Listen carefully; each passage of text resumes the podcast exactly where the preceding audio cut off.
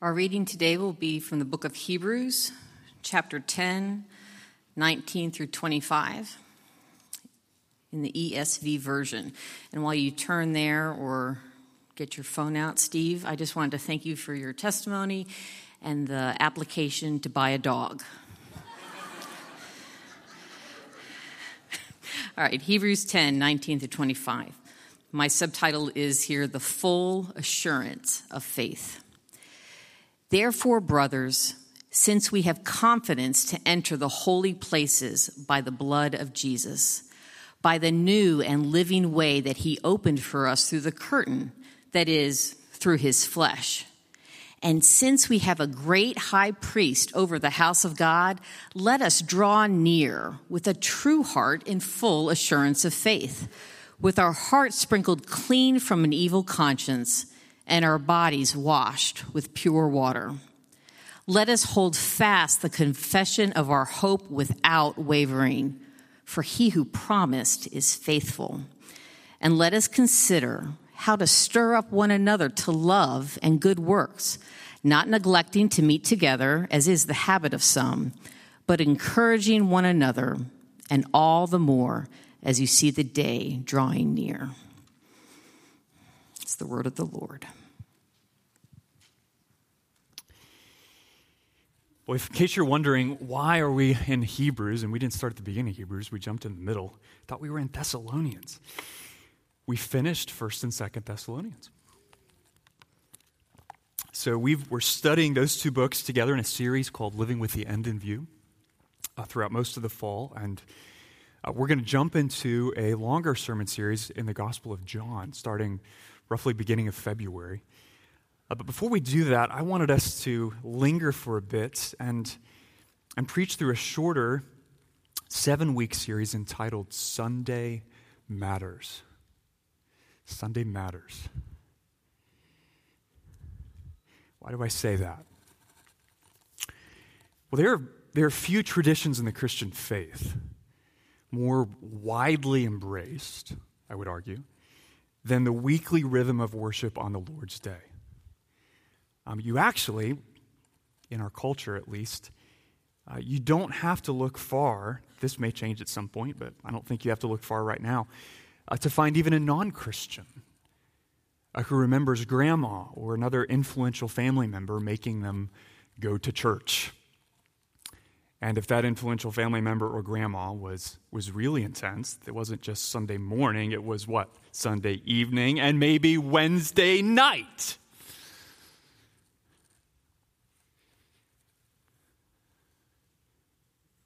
Did you know that if you grow up wearing your Sunday best and you continue gathering with God's people once a week for the rest of your life, the average person in that category will attend Sunday worship 4,056 times, minus weeks where you're sick, working, or out of town. It's based on average U.S. life expectancy. 4,056 times. Anything we do that often, friends, easily becomes a mindless exercise. So easily. Like, like eating breakfast or driving to work. I, I was thinking about this. H- have you ever arrived to the parking lot at your job site or the office and you suddenly realize, I have no memory of the entire drive I took to get here? Ever happened to you? And it's a little scary, right? Because whoa, I, thank you, Lord, I'm safe. Why? Because it's a routine. It's just what we do, it's a habit. And I think in similar fashion, there are plenty of Christians who get up on a Sunday morning and before long they're driving home from church. And they have little to no idea what happened in that space because it's just what you do. It's a habit. A habit of regular Sunday worship is an exceedingly good thing. Mindless participation is not. The habit is an exceedingly good thing. Mindless participation is not. Hebrews 11, verse 6 and without faith, it is impossible to please him. Translation mindless habits don't please God. For whoever would draw near to God must believe that He exists and that He rewards those who seek Him. In other words, friend, God isn't after your attendance, He's after your heart, right? Your faith, your trust. He wants you to come here with eager expectation. A few weeks ago, a family member of mine, very generous, uh, sent Eliza and me to go see the Broadway musical Hamilton in Richmond. And, and we showed up to the Altria Theater about 20 minutes or so before the show started, and I'm really glad we did because the place appeared to be sold out. And, and the line just to, to get into the building wrapped around practically an entire city block. The, the buzz in the air was was palpable. You could, you could feel the sense of anticipation. Like perfect strangers around me were just unusually chatty and willing to strike up random conversations. People don't normally do that. And when the lights dimmed and, and the show finally started, the, the whole crowd just roared. Why? Because they were excited to experience what they've been waiting to experience. A stunning combination of songs and costumes and lighting and choreography. And it was fantastic. We loved it. But as I look back on that, a peculiar sorrow rises in my heart. Because I found myself thinking, why is it, Lord, that Sunday morning aren't more like that. Not, not in terms of costumes and choreography. okay? I, I praise God this isn't a performance. I'm not here to perform. You shouldn't be here to perform. I'm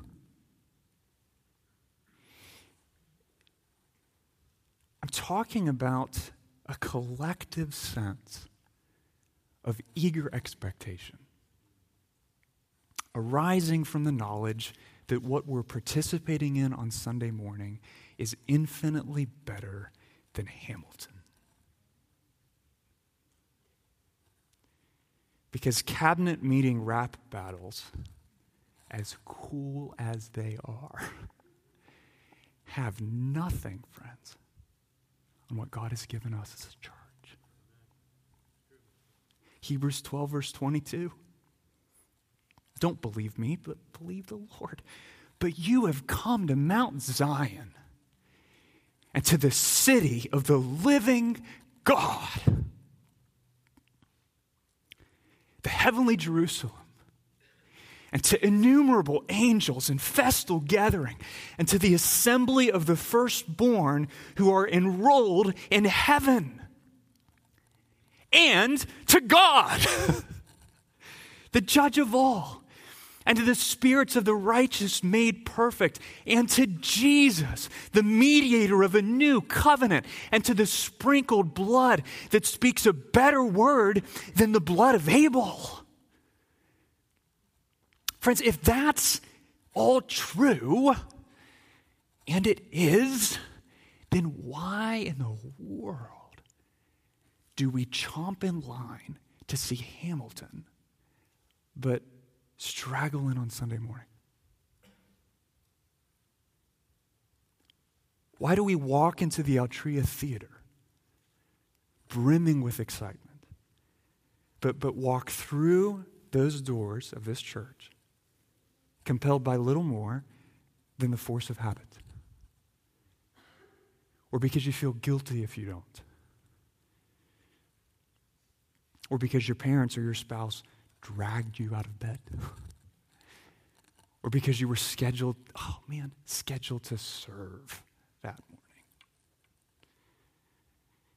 By themselves, please hear this, those are not good reasons to gather with the weekly assembly of the saints. Each one of them, by themselves, and a thousand more like them, reflect the absence of faith.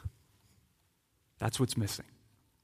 The absence of faith an earnest, eager expectation informed by the Word of God that God has something incredibly good for us as we gather here on Sunday morning. And so we need to go back and remember, or, or maybe learn for the first time, why is the weekly gathering of the saints so important?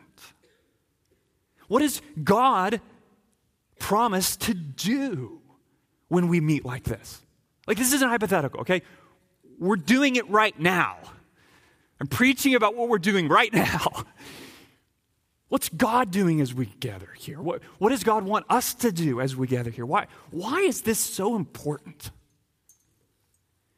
Well, that's our focus for the next seven weeks. Sunday matters.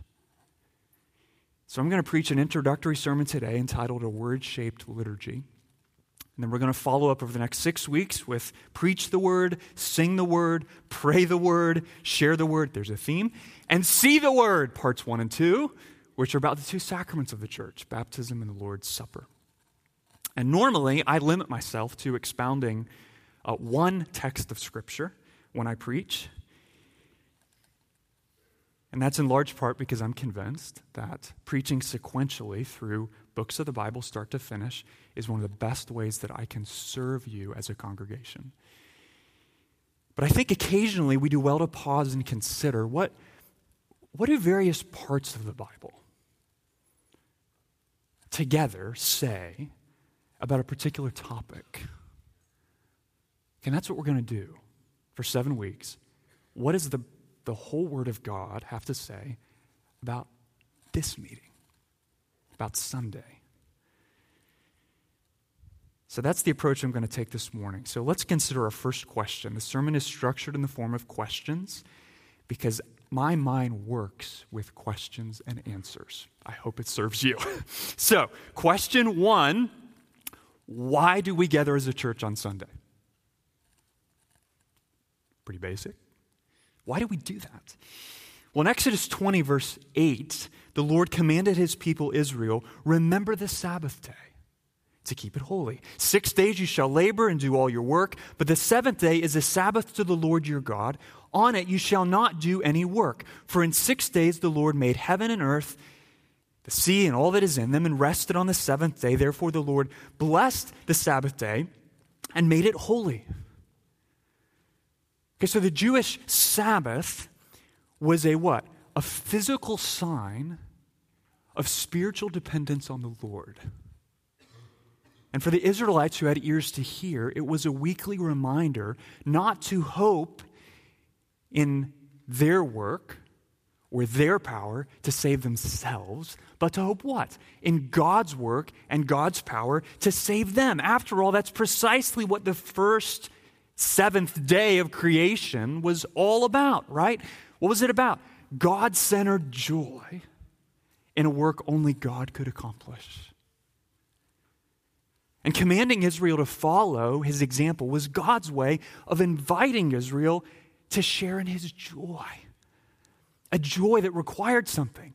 Israel had to rest from her work and trust in God's work.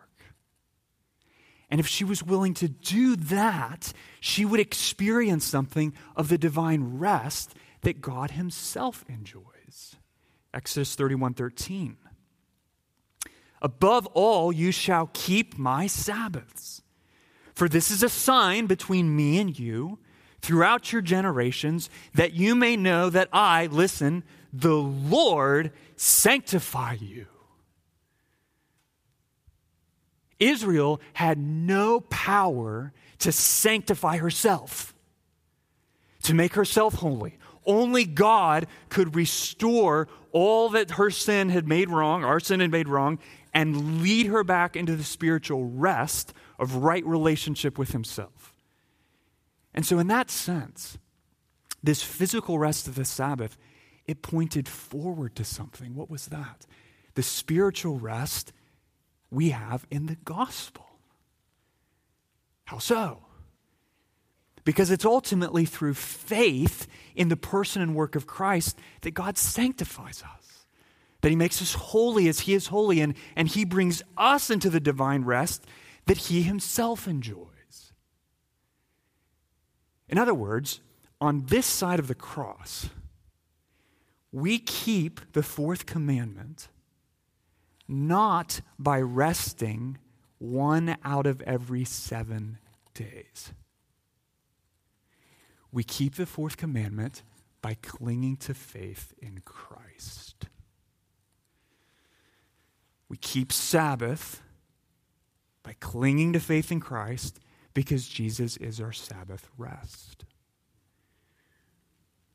That's a whole nother series of sermons. But that's an important place to start. But that raises a, a really big question. If Jesus is our Sabbath rest, and if keeping the fourth commandment is all about me clinging to faith in Christ, then why do we need any of this? I mean, isn't didn't you just say it's all about now? Jesus and me? Clinging to faith in Christ? If that's the case, why not put on some worship music, watch a sermon on YouTube, and do it all from the comfort of my couch with my slippers and my favorite cup of coffee, and none of those people watching me? Well, friends, we, we gather together for a reason, okay? Clinging to faith in Christ, please hear this. Glorifying God by enjoying Him forever, it involves far more than you and Jesus. It involves His people, us. Why? Because our identity in Christ is inescapably corporate. Okay? If right now, please hear this, you are clinging to faith in Christ, then you have been added to God's people. You're, you're part of his chosen bride, the church, which is why church membership is so important. What's it do? It recognizes and gives tangible shape to the corporate reality the gospel creates. And God made us a people, He, he gave us a corporate identity in Christ so that we could what? We could proclaim his excellencies together. 1 Peter 2 9.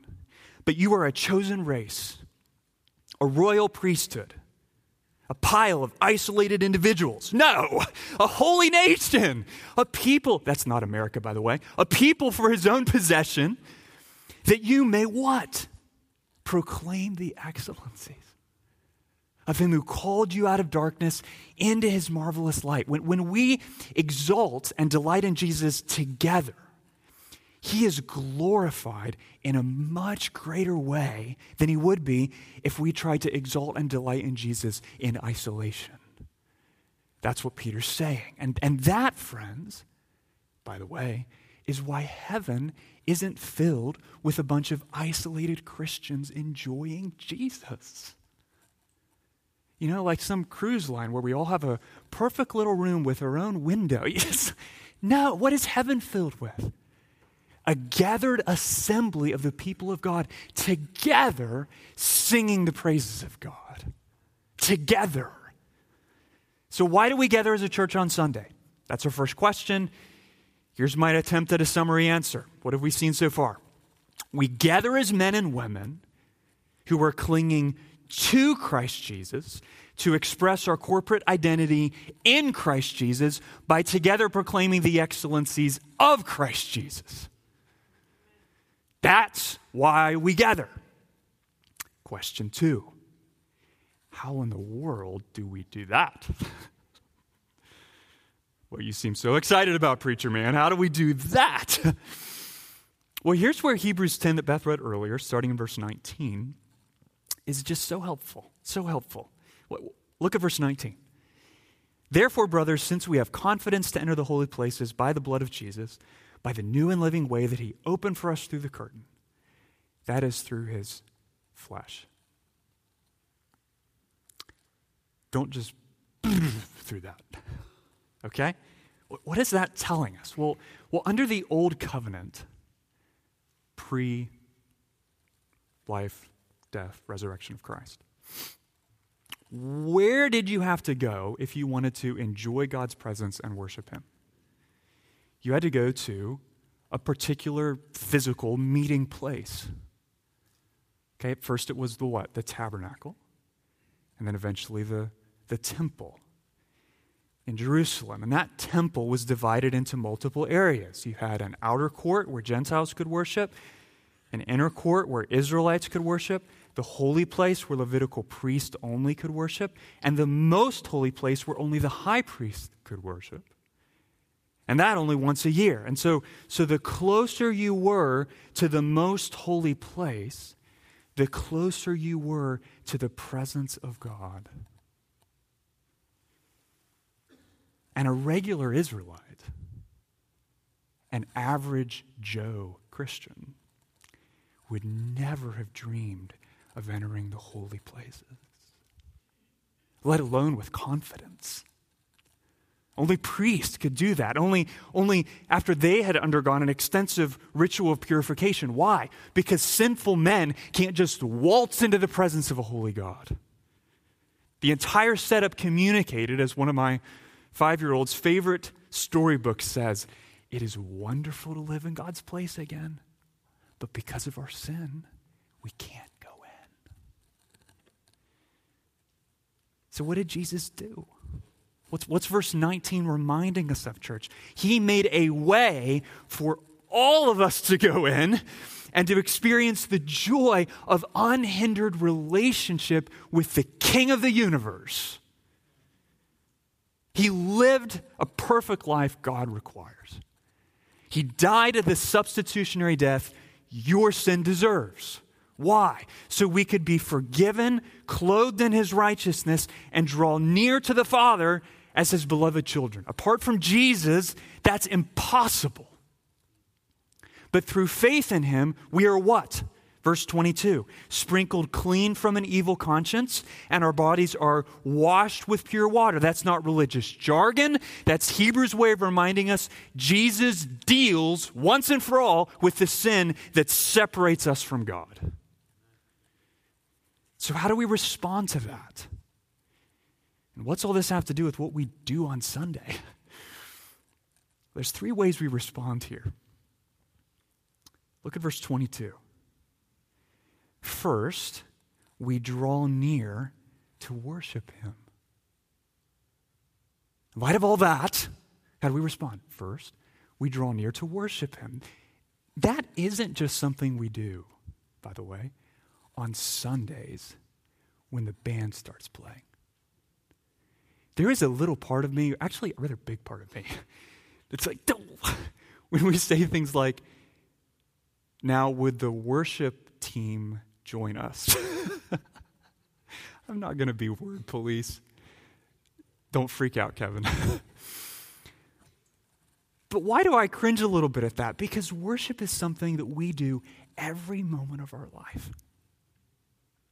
Not just when the band comes up here and you know, the lights go on and, oh, I mean, it's, it's great to finally be back and have a little worship.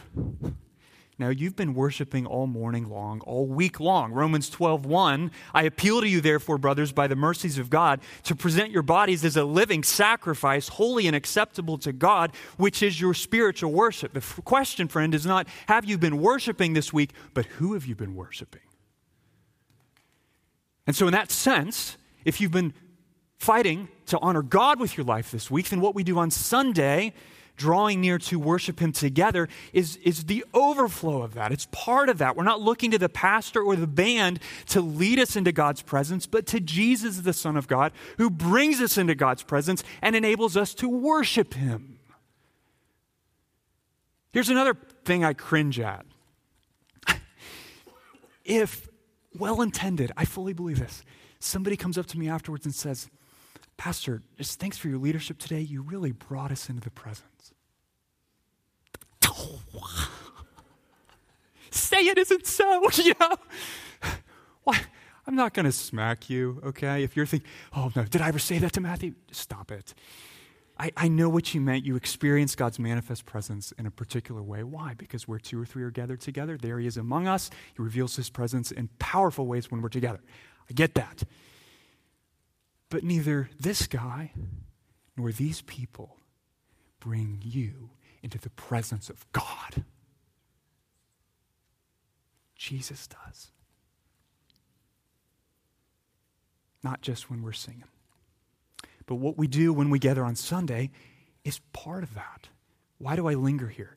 Because in verse 22, when Hebrews says, let us draw near, that's not a Sunday morning thing. That's an all of life thing that Sunday morning is part of. Second, look at verse 23. We respond to what Christ has done for us? We hold fast.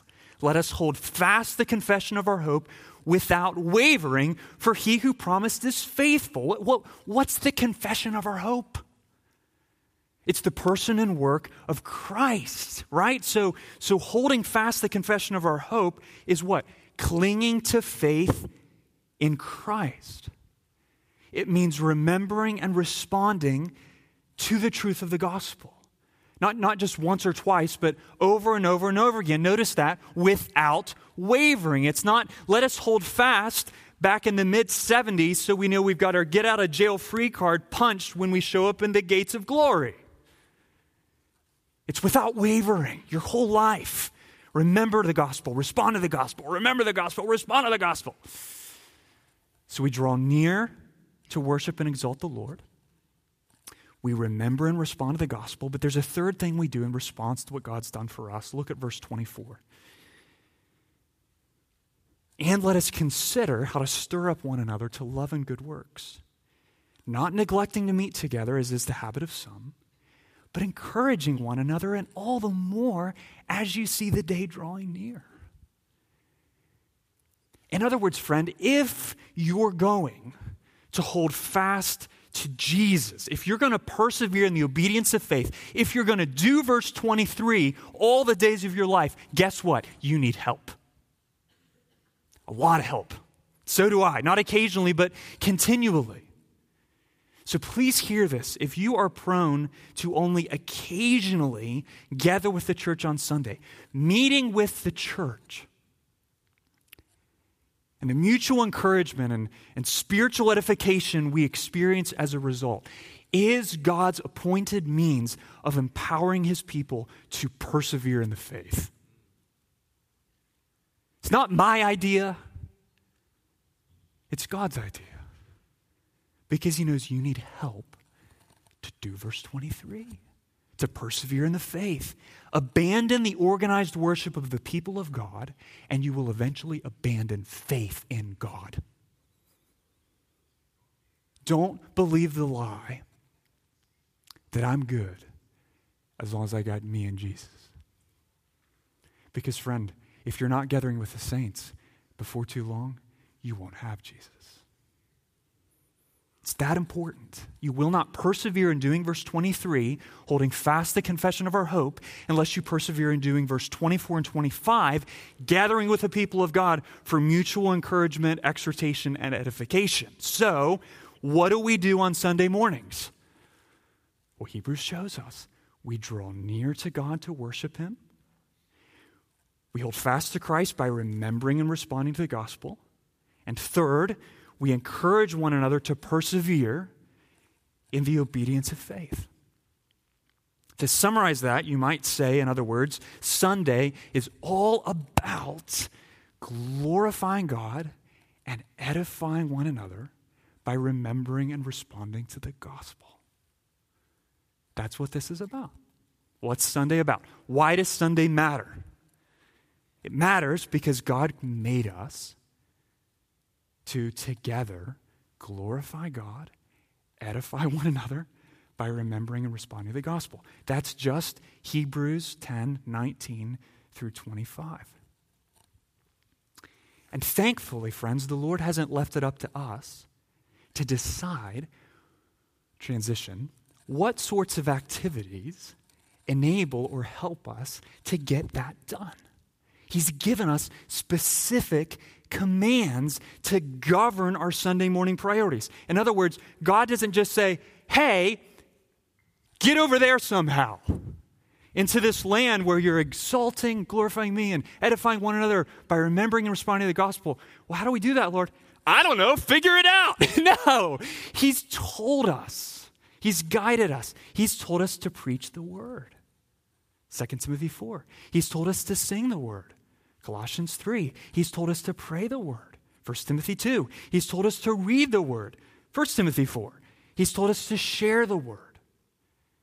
To Acts 2, seizing opportunities for, for fellowship where we can speak the truth and love to one another and, and practice spiritual gifts, 1 Corinthians 14. And he's told us to set the word of Christ before our eyes and a watching world through the sacraments of baptism, Romans 6, and the Lord's Supper, 1 Corinthians 11. My point is that every one of those divinely ordained activities that God has ordained are designed to help us glorify God, edify one another by remembering and responding to the gospel. That's the point. That's what we do on Sunday. Glorify God, edify one another by remembering and responding to the gospel. Now, here's our third and final question. And this, this may be where I cover some new territory for even those of you who have been in church for most of your life.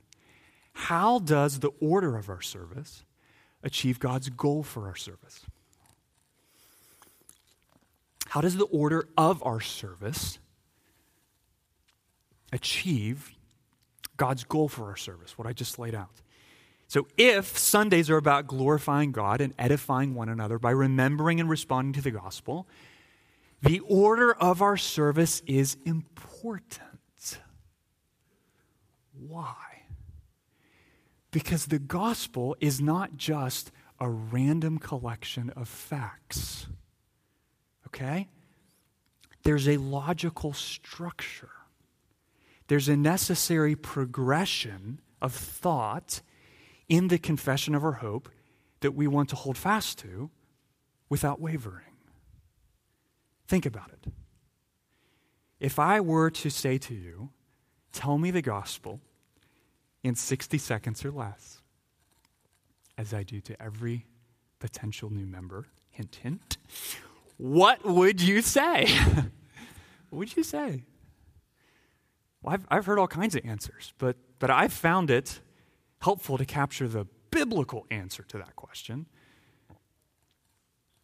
in the form of a few words God, man, Christ, response. God, man, Christ response. I'll elaborate. Okay, the gospel tells us that God is our holy creator, right? That because he made us, we are accountable to him. But that's a problem. Why? Because we haven't lived under his authority. We've sinned. We've rebelled against him. We deserve his righteous judgment as a result. And if that sounds like bad news to you, good, because it is. So, what's the good news? The good news is that Jesus has done for us what we can't do for ourselves. The eternal Son of God lived our life, died our death, and rose from the grave to prove what? To prove what? That his life and death were sufficient to destroy the power of sin and make us right with God. But eternal life with God isn't automatic. We, we have to respond to Jesus by turning away from sin and turning toward trust and faith in Him as evidence through a life of persevering obedience. That's what the gospel is. That's the good news we want to remember and respond to Sunday after Sunday. Every part of that is true. But here's what I want you to realize, friends the gospel only makes sense in a particular order. Example if I said to you, you need to repent of your sins and trust in Christ to save you. Do you know that will not make a lick of sense? unless you first understand God is holy. I'm accountable to him. What gives him a right to tell me as an intelligent American how I should live? Well, he created you. Then and only then do we recognize, oh my goodness, I'm in trouble. If, in other words, if we don't remember the holiness of God, the sinfulness of man, Jesus Christ will be at best ho hum. There's an order, there's a progression. I love how Bryan Chapell in his book Christ Centered Worship explains how the gospel gives structure to our corporate gatherings. Through, through the ages, the common pattern of the order of worship in the church reflects the pattern of the progress of the gospel in the heart. The gospel first affects the heart by enabling us to recognize who God is. When we truly understand the glory of his holiness, then we also recognize who we are and confess our need for him. The gospel then assures us of the grace that he provides. And our hearts respond in both thanksgiving and humble petition for his aid so that we can give proper devotion to him. In response to our desire for his aid, God provides us with his word. We heed his instruction, knowing that we are both charged to do so and have the promise of his blessing as we live for him. The common liturgy of the church through the ages, listen, reflects this sequential flow of the gospel in our hearts. So it's very interesting that whether you're talking about historic Roman Catholic liturgies, or Luther or Calvin or the Westminster Divines, you name it, there, there's a consistent order of elements in the historic liturgies of the Christian faith. It's not haphazard, it's not worship announcements preaching. Worship announcements preaching. The order of the service is designed to help us remember and respond to the gospel. So I want you to see this. I think we can put up that slide. All right, here we go. What are the consistent elements? We've just been talking about this, okay? Adoration comes first, recognition of God's character. Then confession, and acknowledgement of our character. Then assurance, and affirmation of grace. Then thanksgiving, an expression of devotion to God. Then petition and intercession, a desire for aid in living for God. Then instruction in God's word, acquiring knowledge for pleasing God. And they conclude with a charge and a benediction, living unto God with his blessing. Now, is a Sunday morning service with all of those elements required by God? No. No. Okay? If it were, this would have been a much simpler sermon. I might not even need to preach this sermon. No, it's a wisdom issue. Okay? It's a wisdom issue. But it makes sense that if God's goal for our time together is what? To help us remember, hold fast to Christ Jesus, the truth of who He is, what He's done for us, by remembering and responding to the gospel, then that gospel should inform not just the, the content of our meetings, but the container. Not just the goods, the message that's alluded to repeatedly, but the structure of the whole. If, if we want our lives to be shaped by the gospel of Jesus Christ, then our corporate worship should be shaped by the gospel of Jesus Christ. Let me give you an example of this, okay? From, from one of our Sunday services last month.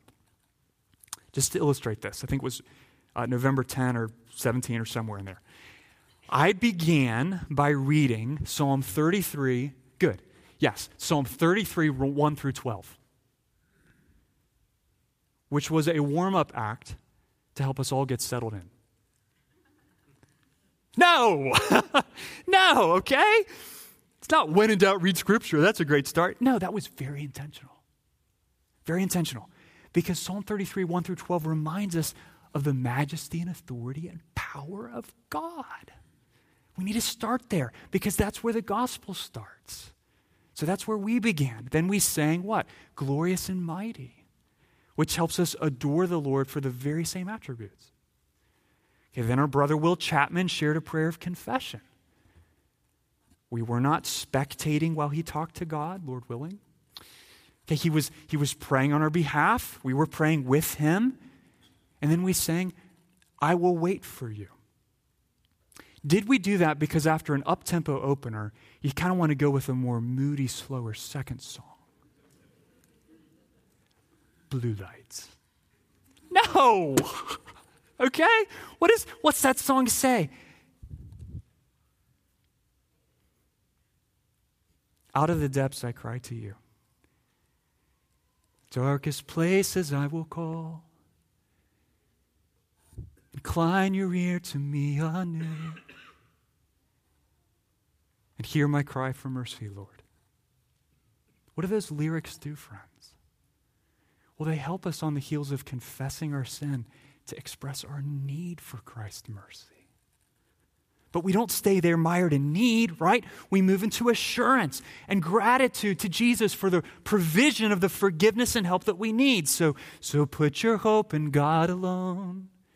Take courage in his power to save, completely and forever one by Christ emerging from the grave.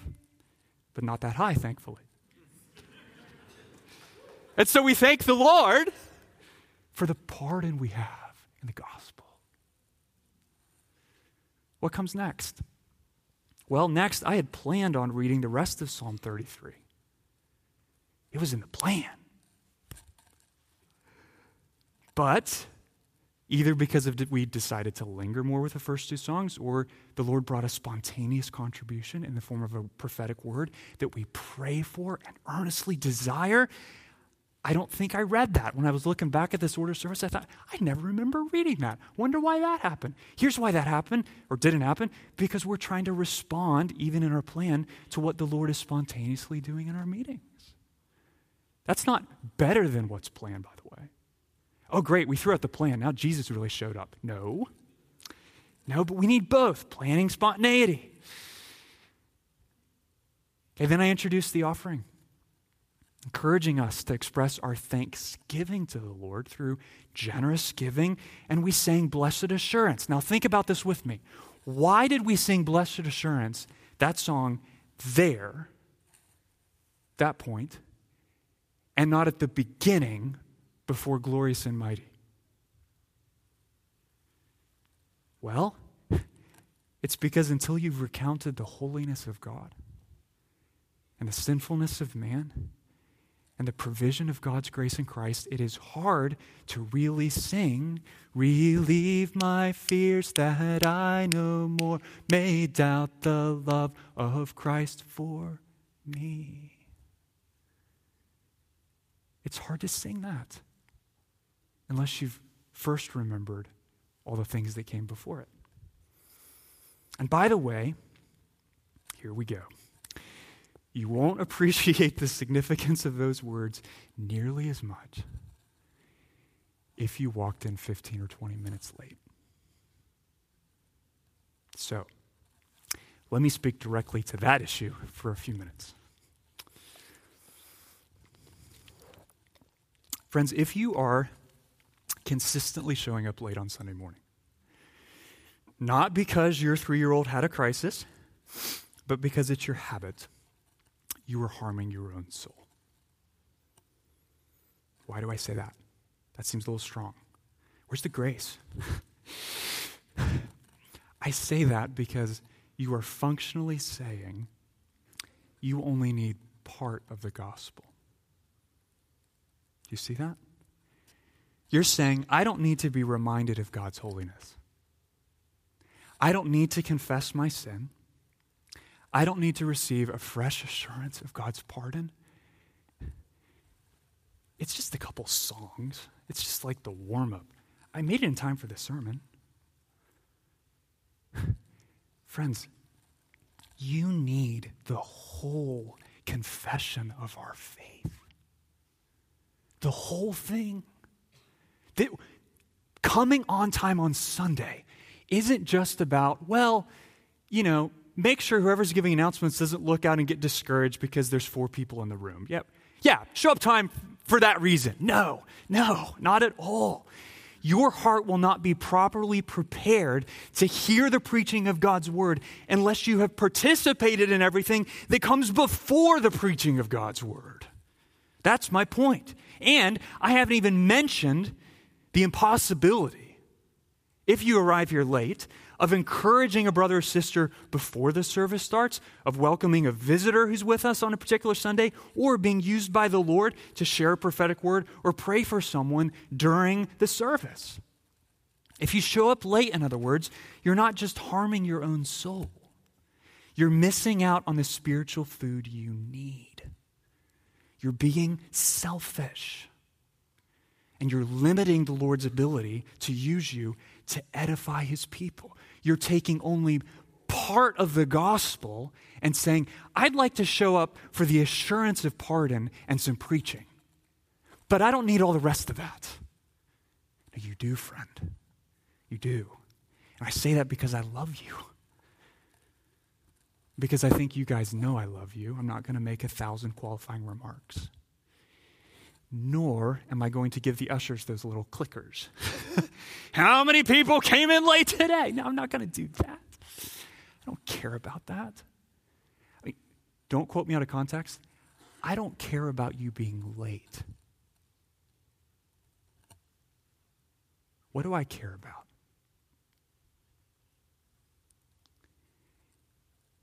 I'm deeply interested in and fiercely committed to making sure you don't allow laziness to hurt your soul